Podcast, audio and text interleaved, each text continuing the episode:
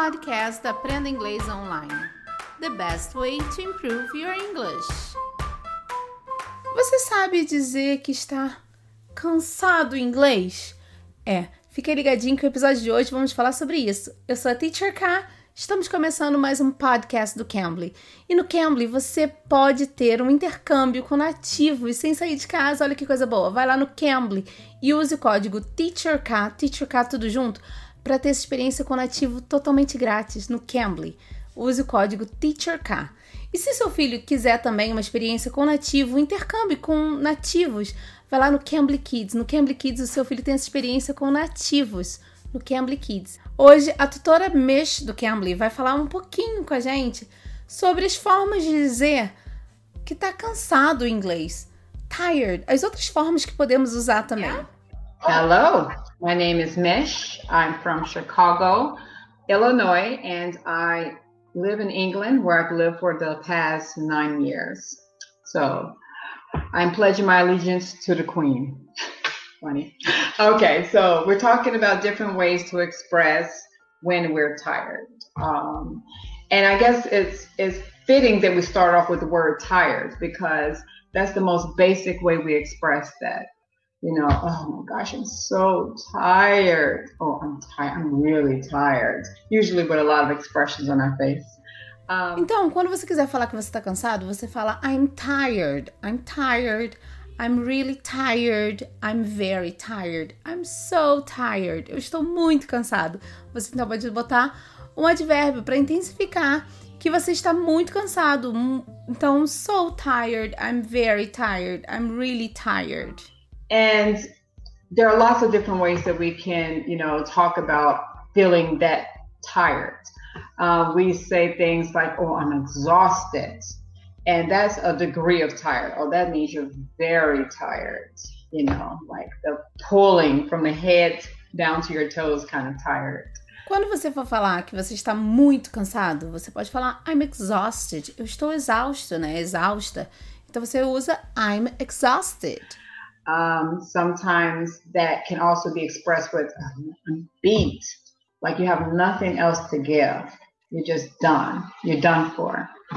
Uma outra forma de dizer eu estou muito cansada é I'm beat. I'm beat. Eu estou muito cansada.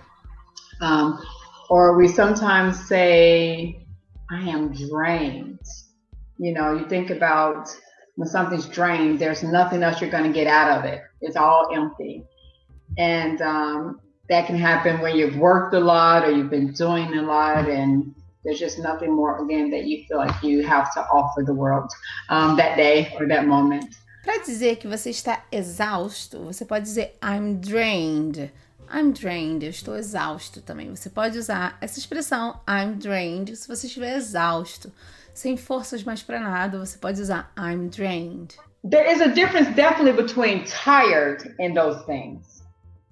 You know, tired is the basic. That's that's level 1. and then all after that, exhausted is a degree. You know, um, um, um, beat I think is more like um, tired. So uh, beat is more like tired. I'm tired. I'm beat. It's the same level. Um, drained is more like exhausted. You know, it's um, it's definitely a degree of a higher, a greater degree of feeling tired. And that's why it's called drained, empty, nothing else in there.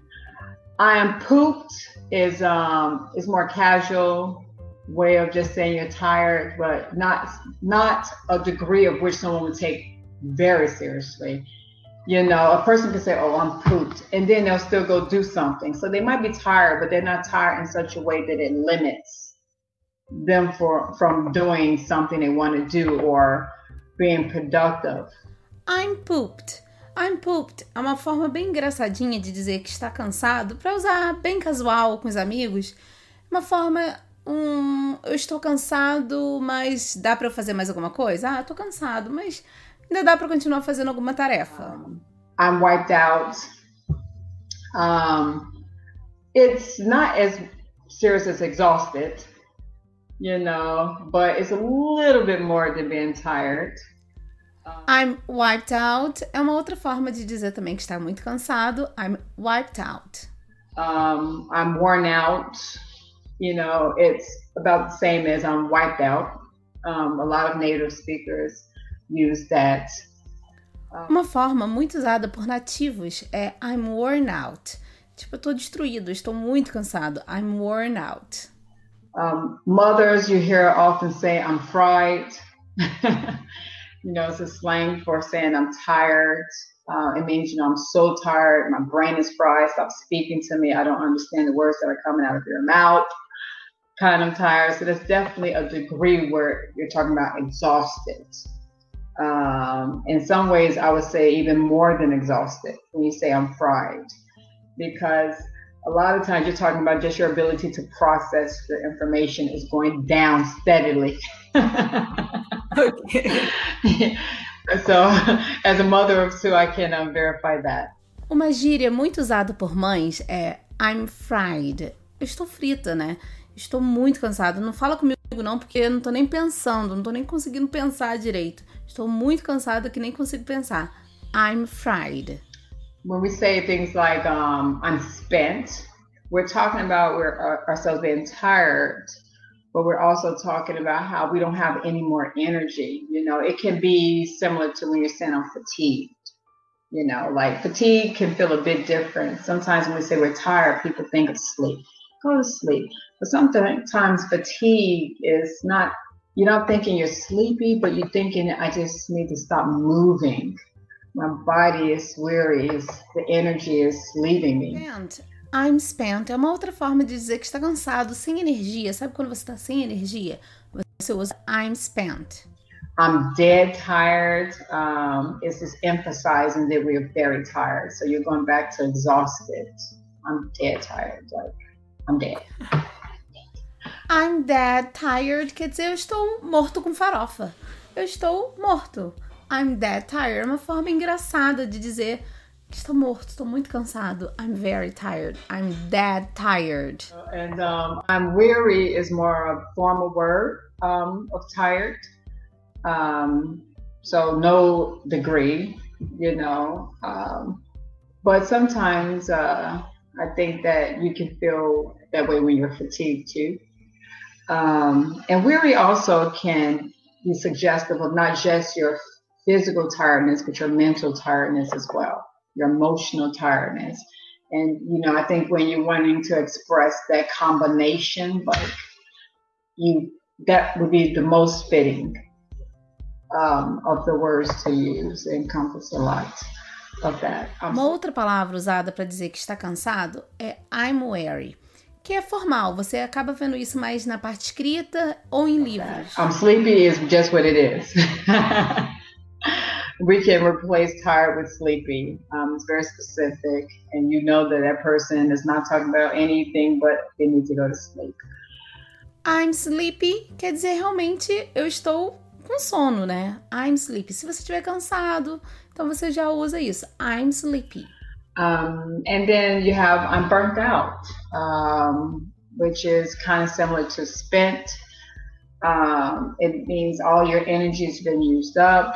Um, and it also can be, it's a word that we use when we feel like we're, we're, we're losing um, our desires, our passions for something, to do something, to, you know, it's a, it's going back to that fried kind of mindset, that weary kind of mindset.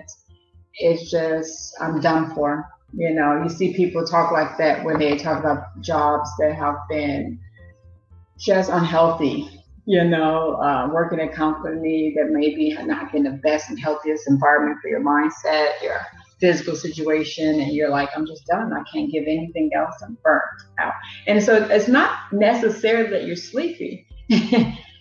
I think as a whole encompasses everything, just kind of like weary does. But I think when you say I'm burnt out, it's to a greater degree than weary you can be burnt out from a relationship and it's kind of like that way if you can envision a person being burnt out this is not and a person having a conversation with you this is not going to be a very energetic conversation.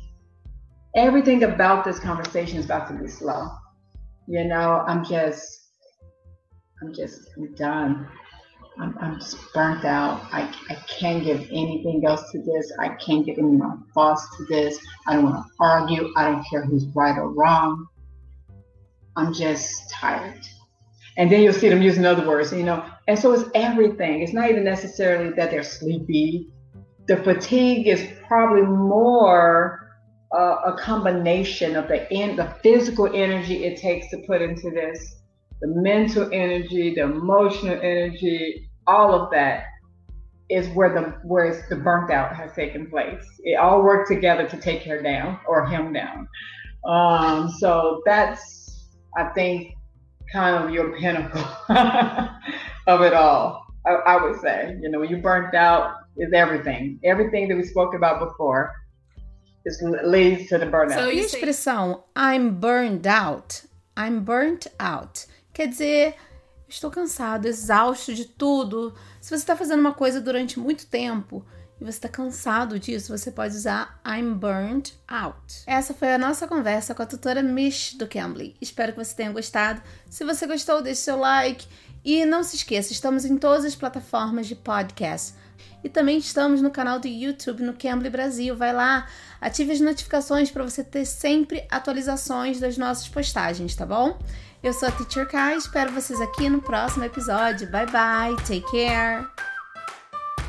You can. You can be.